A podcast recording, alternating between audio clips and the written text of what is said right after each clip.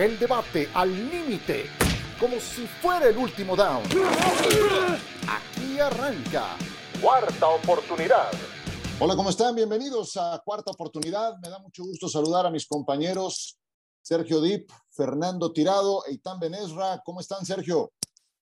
Bien, Ciro, caballeros, un abrazo para todos, viendo cómo se mueven las líneas de un lado a otro, el dinero de los aficionados del fútbol americano, sobre todo en la conferencia americana. Al menos yo el miércoles vi el juego even, nada para nadie, y hoy vuelvo a ver a Kansas City como favorito. Me parece muy interesante cómo se está moviendo esto y lo que se moverá todavía rumbo a los juegos del domingo.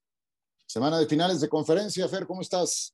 Bien, Ciro, bueno, pues eso responde, y, si me permiten mi interpretación de eso, al video de Pat Mahomes en la conferencia de prensa, ya caminando sin renguear, ¿no? Eh, la preocupación es el tobillo de Pat Mahomes, y por supuesto que eso le da esperanza a todos los aficionados y a todos los que se inclinan que puede ganar el equipo de Kansas City, no todavía eh, siendo favorito por tres puntos como suele ser el local en la NFL, pero se recupera porque está cayendo dinero del lado de los jefes. ciertamente. Y tan saludos, ¿cómo andas? Hola, muy bien, eh, compañeros. Bien, eh, con la esperanza de que este fin de semana de finales de conferencia nos dé más emociones que el anterior, que como platicamos acá en cuarta oportunidad, atípicamente no fue tan emocionante como suele ser. Qué bueno que lo dices porque a mí también me desairó. Eh, un partido se definió por más de 30 puntos, eh, otro por 7, que fue aparentemente el más cerrado, el de Dallas San Francisco. Pues el final ya hablaremos de los Cowboys, les tenemos obviamente su capítulo ahí reservado, pero el cierre que tuvo Dallas fue lamentable. Eh, total que sí, eh, decepcionó el fin de semana anterior, estoy, estoy contigo. Y eh, hablemos primero de la final de la conferencia americana que tendremos por la pantalla de ESPN. ¿Qué tiene Sergio Joe Burrow o Cincinnati que se le indigesta tanto a Kansas City Patrick Mahomes? A mí me parece que, que Joe Burrow es, es una superestrella y no solo en cómo se vende y cómo se maneja dentro y fuera del terreno de juego, sino también el talento está ahí, no hay duda de que es un quarterback especial que otra vez esta temporada demostró, aún ante las dudas de si Cincinnati podía volver a regresar. Algunos cuestionaban a, los Bengals hasta en su propia división. ¿Podrán volver, volver a ganar esta división? ¿Podrán eh, competir? Y, lo hicieron. Y me parece que es eso, que es la personalidad de, de Joe Burrow, su talento y lo bien rodeado que está desde Joe Mixon corriendo la pelota y obviamente Jamar Chase eh, recibiéndola. Me gusta, me gusta que, Cincinnati se sienta cómodo eh, en ese rol de underdog, de no favorito. Y ahí van otra vez a Burrowhead, como ya dicen los jugadores de, Cincinnati para, para visitar y su idea es vencer a los Chiefs. Sí, para quien no lo sepa, Joe Burrow tiene marca de tres ganados, cero perdidos contra Patrick Mahomes y le ha superado en el desempeño eh, frente a frente, Fer, por 20 puntos de rating. Yo sé que no se enfrentan mano a mano Burrow y Patrick Mahomes, pero finalmente sí estás espejeando el rendimiento del rival. Y cada una de esas victorias de Cincinnati sobre Kansas City ha sido por una diferencia de un gol de campo. Sí, de hecho, el, único mariscal de campo que puede presumir esos números en la NFL contra Pat Mahomes y particularmente en Arrowhead, uno empieza a leer las descripciones de jugadores, de exjugadores sobre Joe Burrow, Joe Cool, en fin, eh, lo hemos platicado muchas veces, si estuviese en un mercado más grande, tiene el, es el prototipo perfecto, ¿no? De, estrella, eh, tiene la imagen, tiene el look, tiene la, tiene la mecánica, es, eficiente, eh, en clutch time es un tipo decisivo. Y, lo que nos cuestionamos tanto, Ciro, de la temporada pasada en relación a la línea ofensiva, llega a este punto con una línea ofensiva igual o más mermada que el año pasado, ¿no? Después de todas esas capturas con la lesión de la del Collins, con lo que pasa en la línea, eh, con su centro, en fin, este equipo vuelve a tener esa misma necesidad y a pesar de ello, yo no sé si le va a pasar lo mismo que en el Super Bowl si es que acceden a él o es en este partido de la final de la conferencia americana, pero de una u otra forma vuelve a encontrar la forma de ganar a pesar de adolecer de lo mismo. Sí, a, mí me encanta. Eh, yo creo que este equipo, hablando de Cincinnati, se ha contagiado de la personalidad de Joe Burrow.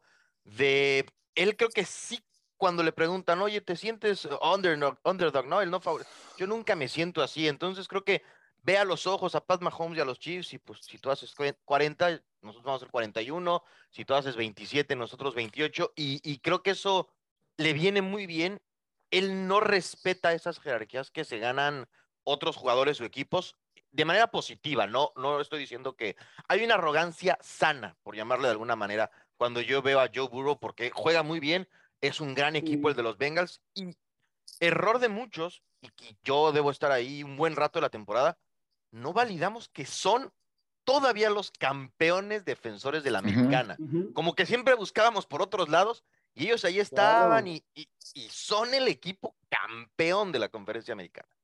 Sí, y, a, pesar de muchos... Pues, sí. sí, sí, a ver qué piensan, pero a veces a mí también me parece, y viendo otra vez la final de la conferencia del año pasado, este mismo juego en Kansas City, etcétera, que los, que los Chiefs son este tipo a veces medio soberbio, medio arrogante, cómo cerraron esa primera mitad, iban ganando 21 a 3, sentían que era una ventaja suficiente y eso me gusta del equipo de Cincinnati. Hay tanta confianza, primero en su quarterback, pero también en el talento que, que él tiene a su alrededor. Coincido que se contagian de esta energía, de esta personalidad, que perdiendo 21 a 3, terminaron ganando 27 a 24. Eso de, de no dejar de pelear me fascina de este equipo de Cincinnati. Sí, yo continuando con lo que decía hace un momento, Itán, de la personalidad de Joe Burrow, sí creo que hay una arrogancia, eh, no nada más, digo, es, es, sana porque está sustentada. Si no estuviera sustentada con desempeño, con triunfos, con buen rendimiento, entonces quedas como un petardo, ¿no? Quedas como un payaso. No, se, se, eh, se, convierte en un Cam Newton, ¿no? O sea, lo, lo opuesto es un Cam Newton. Zach Wilson. además, sí, bueno, casos hay, ¿no? Este, pues es campeón nacional a nivel colegial en una temporada fantástica que hizo con LSU.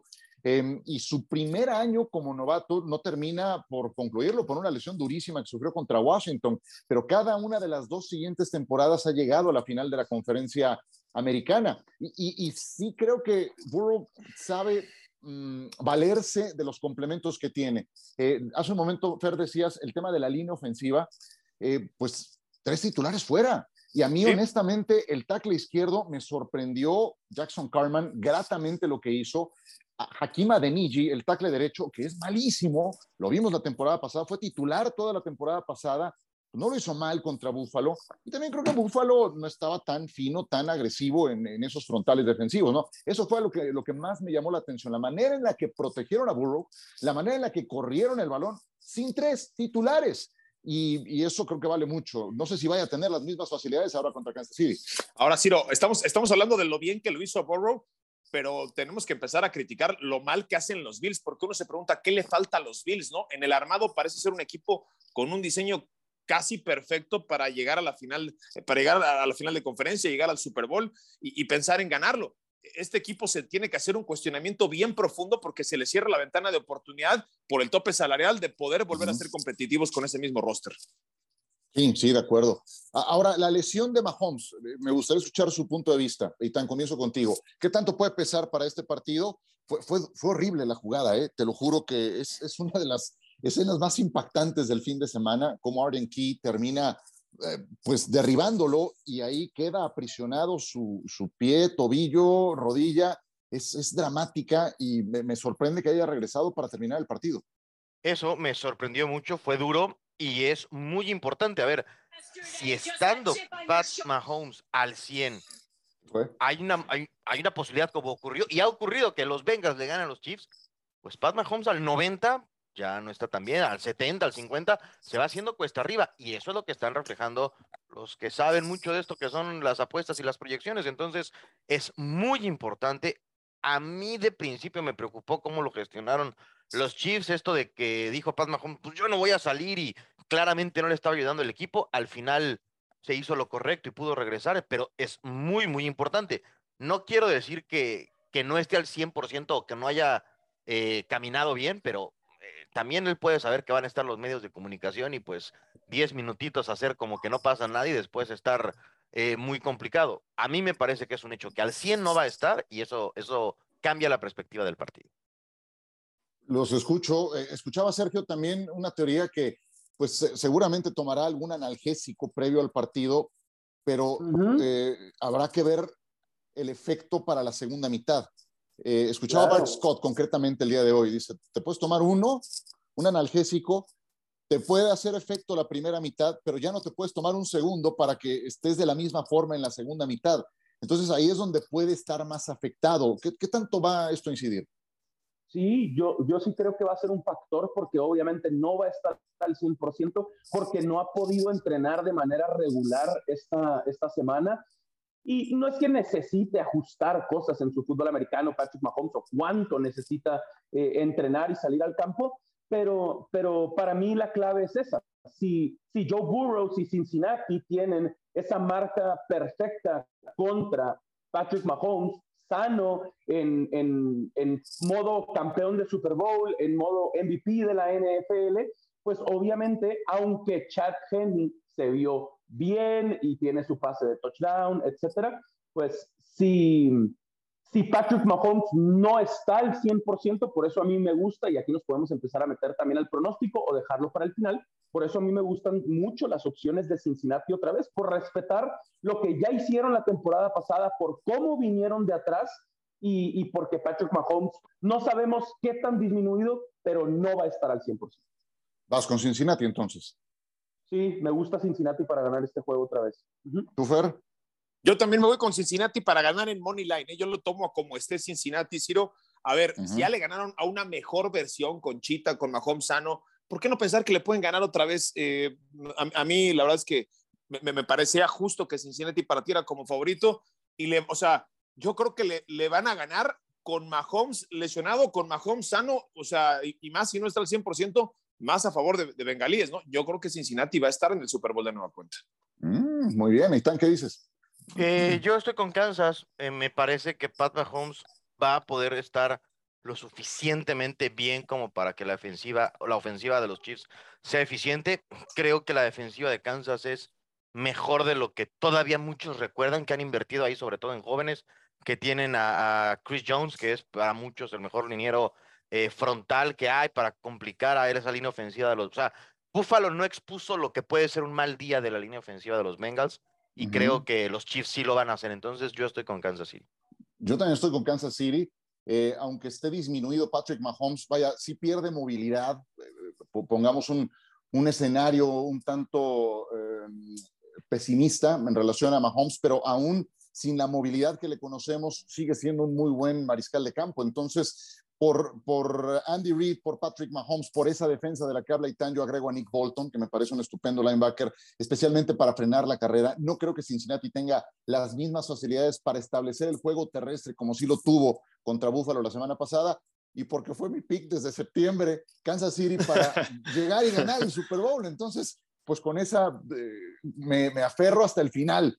Eh, a ver, ya hablabas hace un momento, Fer, de la ventana de oportunidad de los Bills. Quiero que cerremos este bloque, si les parece, con una reflexión de Buffalo, porque creo que, mmm, vaya, no solamente se quedan cortos, pero dan un paso atrás, ¿no? O sea, bajan un peldaño sí. en relación a la temporada pasada.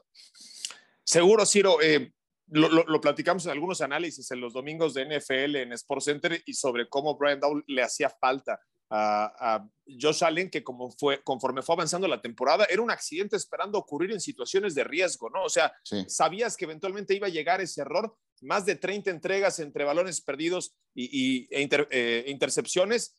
Y, y, bueno, muestra de ello es cómo cierran la temporada, Ciro, la forma en la que tienen muchas complicaciones para ganarle a Nueva Inglaterra, a esa versión de los Patriotas, cómo apenas le pueden ganar a Skyler Thompson, el tercer mariscal de campo de Miami, que con un, mediano mariscal de campo Miami hubiese ganado ese partido y por supuesto que no le vas a ganar así al equipo de los Bengals. Eh, creo que hay serios cuestionamientos para saber si es Dorsey la próxima temporada el coordinador ofensivo. A Josh Allen lo tienen que gobernar un poco más. Entiendo que es un alma libre, un talento generacional extraordinario y a partir de la creatividad y, y, y, de que le pongan un lienzo en blanco puede construir muchas cosas, pero puede construir muchas cosas en temporada regular. No puede construir para ganar partidos importantes en situaciones de riesgo como es ganarle a Burrow o como es ganarle a Mahomes, que no van a ir a ninguna parte y se los va a seguir enfrentando en los próximos años.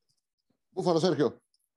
Sí, para mí lo hemos platicado muchas veces, pero Búfalo necesita mejorar su ataque terrestre. No puede ser Josh Allen el líder corredor en un juego de, de playoffs en, en, casa. Otra vez, Josh Allen, 26 yardas y es el líder corredor del equipo.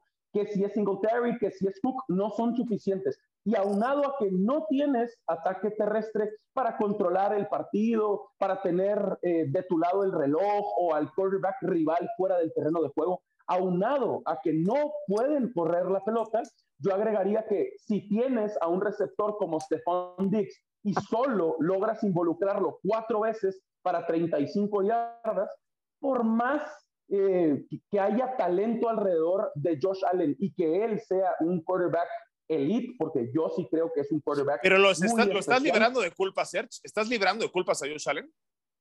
No, no, no. A ver, al final él termina lanzando cero touchdown, una intercepción, era favorito por un touchdown y perdió el juego por 17 claro. puntos. Pero sabemos que falló. Y, ya dicho eso, Per, pero qué bueno que, lo recalcas, falló Josh Allen, pero si Buffalo necesita mejorar en ese aspecto. Y no puede ser Josh Allen el líder corredor y Dawson Knox, tu tight end, un líder receptor del equipo.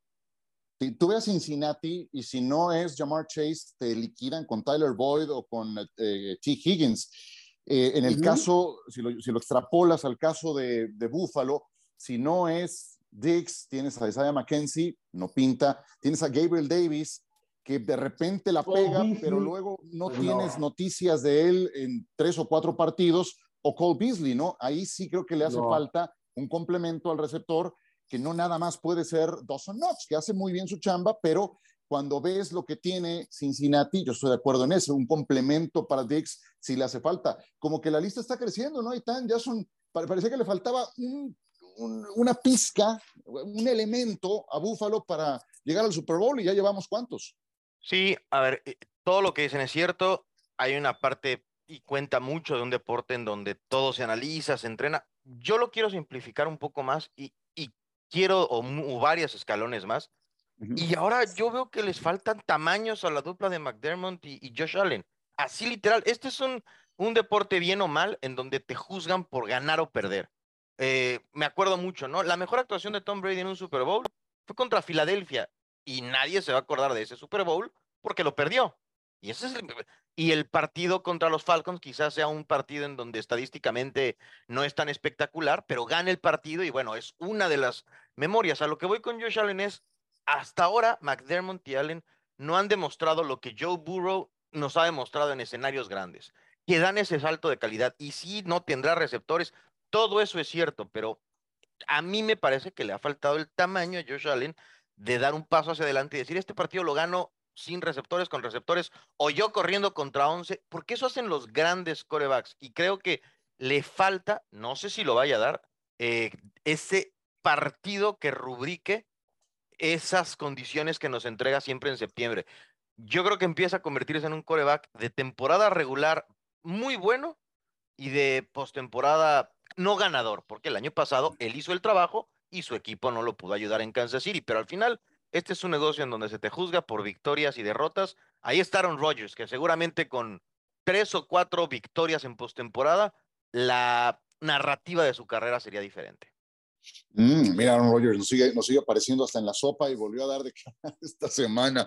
Eh, bueno, yo, yo, agrego solamente un, último elemento. Eh, trajeron a Von Miller para este tipo de partidos y cuando hizo falta no estuvo disponible. Pero tampoco puedes depender de un veterano de las horas de vuelo de Von Miller, con el historial de lesiones que ya tiene a estas alturas, esperando que esté disponible para estos momentos. No creo que eso le hizo falta a Buffalo y alguno de ustedes mencionaba que los Bills no expusieron a esa línea ofensiva parchada con tres suplentes de Cincinnati. ¿sí? Los, que estaban no fueron capaces de inquietar a Joe Burrow y ahí creo que también se, se explica la derrota que tuvo Buffalo. Bueno, vámonos a mensajes y regresamos para eh, hablar de la otra final de la, de la conferencia nacional. Ya regresamos. ¿Cuánto tiempo llevamos esperando que Brock Purdy demuestre que es un novato? Y, no ocurre. Yo sé que son los complementos, eh, etcétera, pero, pero no, es, no ha perdido todavía. Eh, ¿Será en este partido, Sergio, en el que se exponga o en el que pague su derecho de piso Brock Purdy en la NFL? Es, es una prueba o es la prueba más complicada. E, es de visita, Filadelfia es favorito, sabemos que los Eagles terminaron como los mejores sembrados, pero mi respuesta es que no, que todavía no va a perder eh, Brock Purdy, porque me gusta mucho lo que, lo que he visto de él. Y, sí, hemos estado cada semana esperando a, que falle, a que se equivoque, a que San Francisco pierda por él. Y, ya son 12 victorias seguidas para este equipo antes y después de Brock Purdy siguen encontrando maneras de ganar. Me encanta el momento que, atraviesan los 49ers. No pierden desde el 23 de octubre. Así que voy con San Francisco nuevamente. Yo, aquí es donde espero que, le pese la novatez. Va contra la defensa, em, Fer, que más capturas de coreback generó. O sea, estos sí son unas fieras. Y más que la de San Francisco, ¿eh? más que cualquier otra tuvo 15 capturas de quarterback más que el segundo clasificado, que fue Kansas City, la defensa de Filadelfia. Aquí es donde sí creo que le puede pesar. Sí, yo también creo que aquí es donde va a estar expuesto a una presión que no ha experimentado, ¿no? Y de pronto se va a dar un golpe de realidad y que está jugando por pasar al Super Bowl como novato algo que no ha ocurrido. hay, hay, argumentos como para construirle un caso. Hay un pase que mete en la segunda mitad a George Kittle que malabarea en una situación de tanta presión, corriendo hacia la izquierda, en una trayectoria antinatural que muy pocos pueden completar. Y dices, ah, caray, este es un novato que tiene, eh, viene de una séptima ronda. En fin, de, de pronto nos sorprende con esa clase de jugadas, ¿no? Se la creyó pero no solamente se trata de creérsela, ahora debe enfrentar una presión diferente contra un equipo que fue mucho más constante a lo largo de la temporada. A mí me parece que Filadelfia también le va a ganar a San Francisco. Eh, Venga. Sí, yo creo que, que ya le pesó un poquito. No sé si pesar es el mejor adjetivo para lo que vimos de Brock Purdy, pero ya no fue clave para que ganaran, en mi opinión, el partido del fin de semana anterior. Sus números son normales y no está mal para un novato de la séptima ronda no ser la razón por la que pierdes. No lanzó touchdowns, 200 yardas, una defensiva buena como la de los Vaqueros. A mí me parece que va a tener un partido terrenal de, un coreback joven que puede cometer un, error, un fumble, una intercepción naturales que la podría haber cometido Dak Prescott o cualquier otro coreback si, hubiera estado en esta situación. Entonces, a mí, para mí me parece que va a ganar, que va a ganar Filadelfia, lo cual no le quita a Brock Purdy el que le ha ayudado a los 49 a estar en esta etapa, pero yo veo a Filadelfia eh, como un equipo más completo, teniendo en esas dos líneas su gran fortaleza. Para mí, yo sé que hablamos de Hurst, de AJ Brown, pero lo que tienen en línea ofensiva y en línea defensiva las Águilas de Filadelfia es un asunto particular, es un asunto muy especial.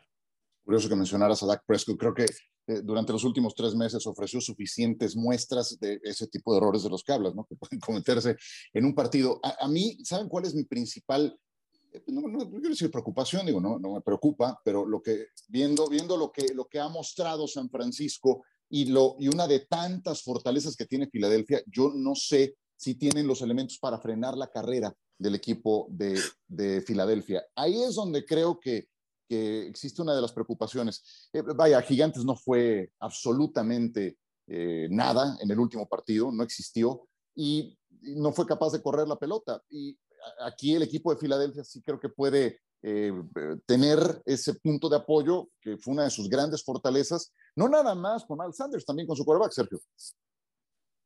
Sí, no hay duda que Jalen Hurts puede y que, que se le ve bien, que se le ve sano, que, había dudas previo al juego y, las despejó, para mí, las despejó por completo. Yo entiendo lo que dices de Filadelfia, eh, siendo un equipo muy talentoso. A, mí me encanta lo que, lo que Brock Purdy tiene alrededor, corriendo la pelota con, con Christian McCaffrey, con Elijah Mitchell, hasta con Divo Samuel, obviamente. Y, y, por aire, lo que veo como el momento que atraviesa también George Kittle, obviamente Samuel, Ayuk, otra vez, Christian McCaffrey se puede involucrar también como corredor en el juego aéreo. Entonces, a mí me gusta San Francisco, eh, pero sí entiendo que, es una prueba muy grande, que es la gran prueba, que superaron la de Dallas, entendiendo que son así de irregulares los Cowboys, y, viene la prueba más grande para, para, para Brock Purdy ahora mismo. Ahora, pero nada más, Sergio, en eso, y, platicaremos de Cowboys. Yo creo que eh, los Niners metieron en ese partido a los, a los vaqueros. hizo, 12 puntos Dallas porque la defensiva de San Francisco es muy buena. Yo diría que, por eso mencionaba, Brock Purdy fue un complemento a un partido en donde lo iban a ganar con cinco goles de campo. No se equivocó. Eso es, eh, y para un novato en séptima ronda está bien. Solamente yo creo que es muy difícil ganar un Super Bowl con un coreback que no pierda partidos. En algún punto de los potenciales dos que tiene Brock Purdy por jugar, estará abajo por cuatro puntos con un tiempo fuera y un minuto 40 segundos desde su yarda 17 y difícilmente, pienso yo, va a poder dar ese paso de, ganar un partido. Hay casos, ¿eh? Vaya, no, de novatos. ¿Te acuerdas de Roethlisberger en el Super Bowl 40? Pues él claramente no era eh, la causa de que ese equipo funcionara. Era una gran defensiva, tenías a Jerome Bettis eh, y, terminan sacando adelante el triunfo. Y él siendo un administrador, de hecho, el único pase de touchdown no lo lanza él. Entonces, vaya, se ha dado, yo sé, pocas, muy pocas veces, pero pues cuando tienes un arsenal, un equipo tan rematado como el de San Francisco, eso lo hace más probable, ¿no? Sí, yo creo que ha entendido muy bien su rol de no ser la razón de la derrota. Claro. Fer, ¿tú qué dices?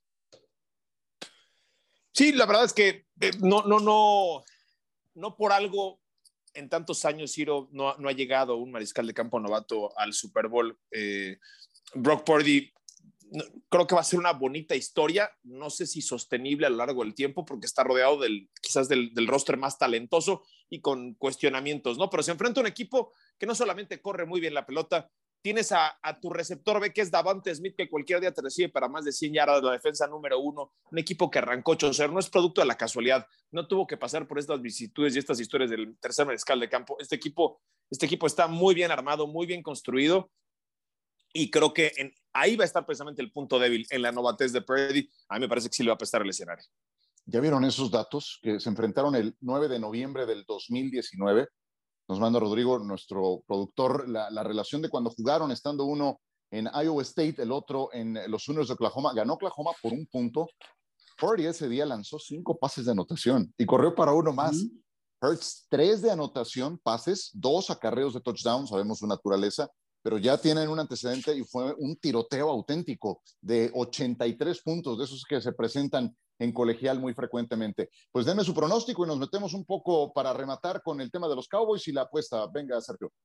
Ya dijiste, bueno, San Francisco, pero... Sí, San Francisco y agregaría un, sí, agregaría un factor más que, que me gusta alrededor de, de, Brock Purdy y no lo he mencionado, eh, que es Kyle Shanahan. Eh, prefiero en este partido tener de head coach y con no solo con su experiencia, sino también con sus capacidades para, para arropar a Purdy, precisamente. Me gusta más Kyle Shanahan como head coach en esta final de conferencia nacional que Nick Siriani. Veremos, pero ese es otro de, mis puntos a favor de San Francisco para ganar y ahí lo tomaría, lo tomaría Money Line. Si la línea ahora mismo está en menos dos y medio para Filadelfia, pues a tomar el momio positivo con San Francisco. Muy bien, Fer.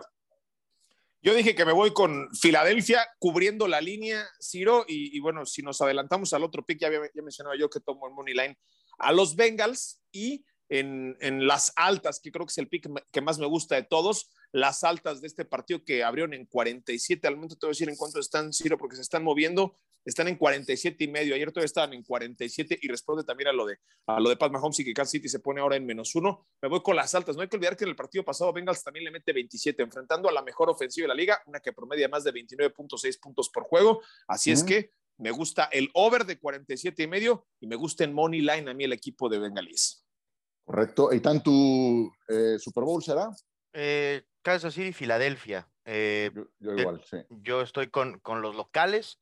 Creo que, el escenario no le va a pesar el escenario, le va a pesar el equipo. A mí me parece que, de nuevo, esa línea defensiva de Filadelfia va a complicar a Brock Purdy. Tienen a cuatro jugadores con diez o más capturas las águilas. A mí e, eso no es cosa menor. Y para apuestas, que pues hay poquitas opciones de las normales, me gusta dentro de todo la proposición de que Christian McCaffrey va a correr más de 50 yardas. Creo que. Ah, está buenísimo. Creo que lo van a hacer parte del partido de manera regular los 49 y 50 yardas. Sí, sí veo ganando 51 yardas a Christian McCaffrey, entonces tomaría esa proposición. Muy buena, muy buena. Y me, quedo contigo, Itan. Abre tema de Dallas. ¿Y ahora qué diablos? ¿Qué pues pasó? ¿Qué cambios tienen que plantear? Pasó los vaqueros de Dallas, ¿no? O sea, pasaron las intercepciones en un mal momento, pasó el tenían que equivocarse para manejar el reloj, o sea, era como que, a ver a qué hora, a ver a qué hora ya llegó, ¡eh! ya soltamos los globos cuando no pudieron patear rápido antes de la pausa de los dos minutos.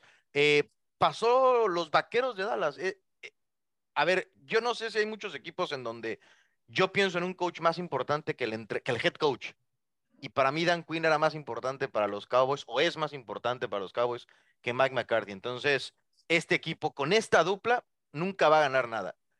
Mike McCarthy ganó un Super Bowl con un coreback excepcional como Aaron Rodgers. Eh, corebacks excepcionales han ganado títulos de Super Bowl con coaches buenos. Estos dos juntos no, entonces una de las dos partes para mí se tiene que ir. Una de las dos partes para mí nunca debió llegar, que es McCarthy. Están liquidados los vaqueros y desafortunadamente pues, la gente de Dallas pensaba que iban a competir de mejor manera. Nunca estuvo eso en las perspectivas de este equipo.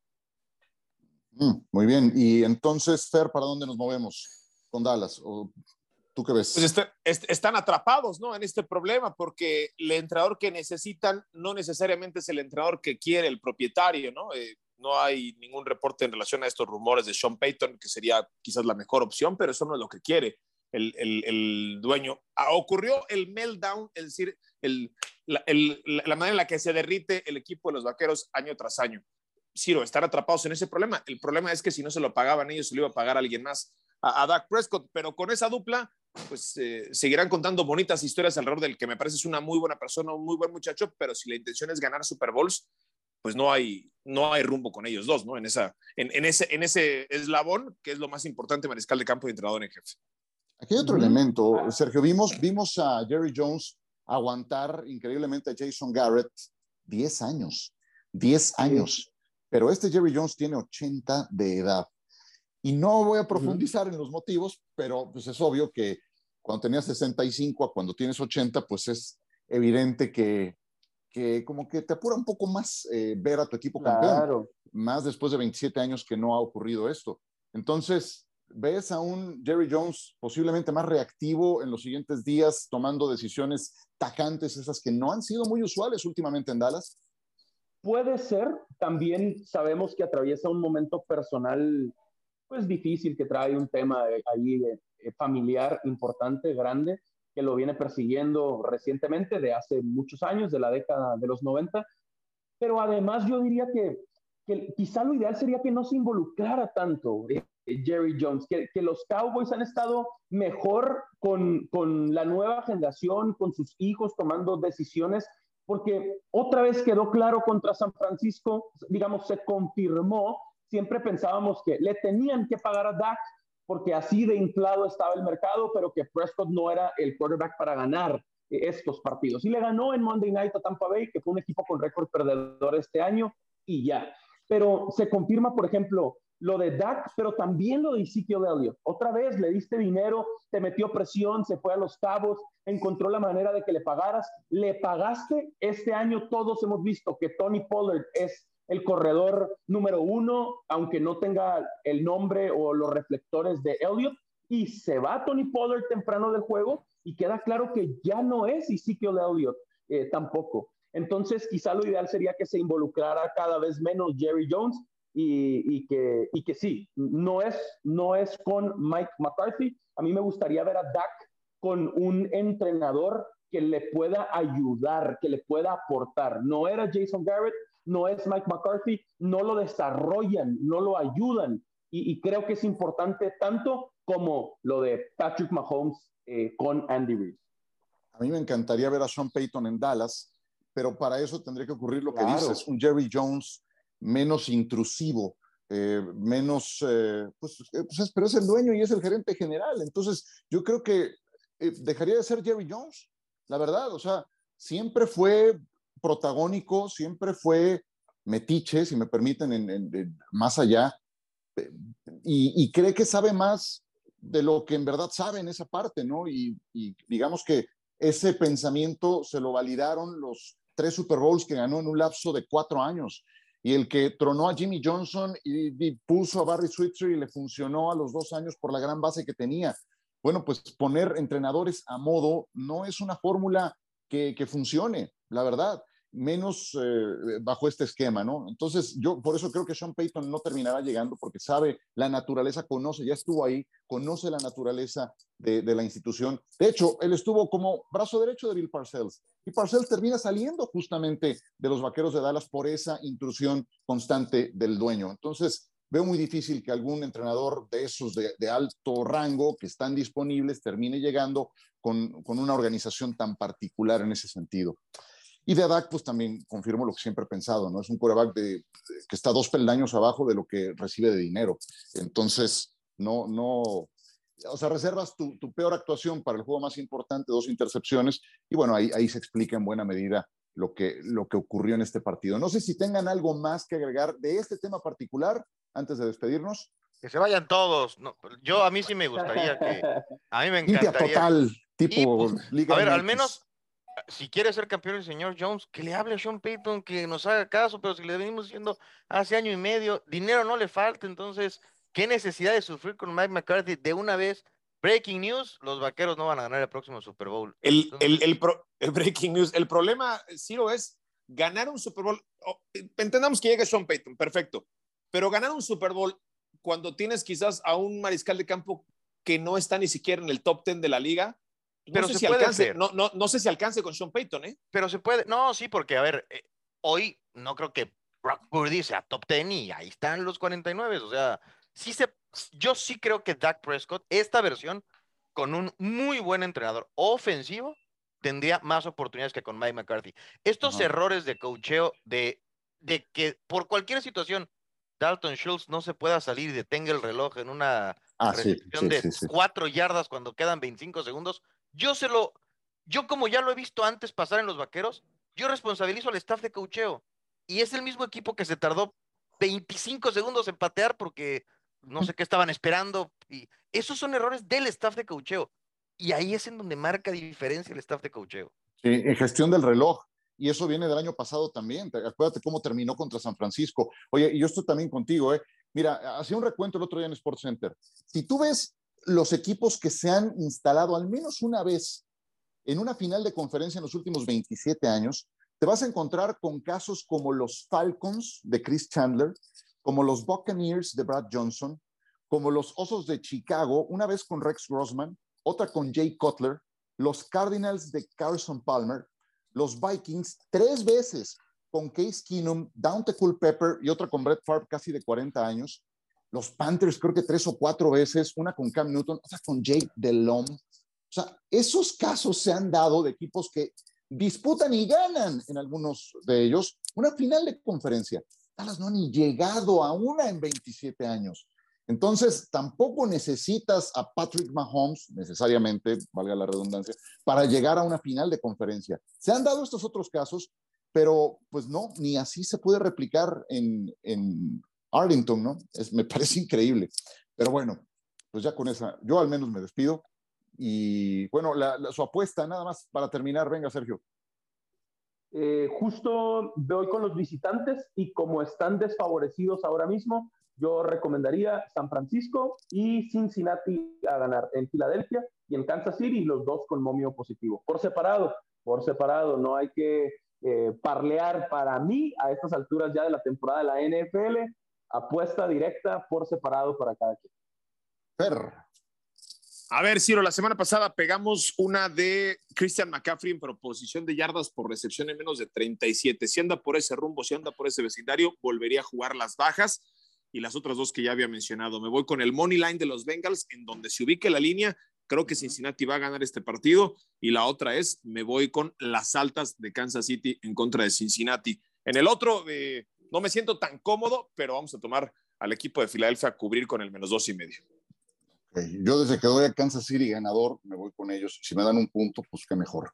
¿Tú, Ethan, cerramos? Sí, eh, yo también tomaría, si me dan puntos en Arrowhead, bueno, en cualquier condición ahí me gusta. Y decía yo de lo de McCaffrey, ¿no? Estas 50 yardas por tierra creo que están interesantes. Y como son menos partidos, vale la pena echarse un clavado a estas proposiciones, a, hay algunas eh, bien interesantes que en ocasiones no es que sean fáciles, pero creo que pueden ser menos difíciles de, de por ahí localizar en donde uno crea que el partido se va a decantar, no sé, yardas de yardas de AJ Brown, ese tipo de, de apuestas luego pueden ser bien, bien interesantes. Estoy viendo AJ Brown 71, se me hace, se me hace difícil esa. Sí, bueno, tú suelen ser traicioneras. ¿eh? Te confieso una que, que, incluí la semana pasada. Estaba Tony Pollard en 51 yardas, iba bien, eh, hasta que pasó lo que todos vimos y adiós. Sabes que, Ciro, las, las, las, proposiciones de yardas son una invitación por. Nos predisponemos a jugar las altas en la mayoría de los casos, ¿no? O sea, diciendo, ¿cómo no va a ser Travis Kelsey 79 yardas por recepción en un juego al final? Pues no, no la, o sea, el, el, el, escenario es diferente, entonces no, no hay que morder tan rápido esos anzuelos de, de, yardas por carrera o de yardas por recepción. Muy buena, muy buena. Muy buena emisión, como siempre. Gracias, señores. Que la pasen bien y hasta la próxima. El debate al límite, como si fuera el último down. Gracias por escuchar. Cuarta oportunidad.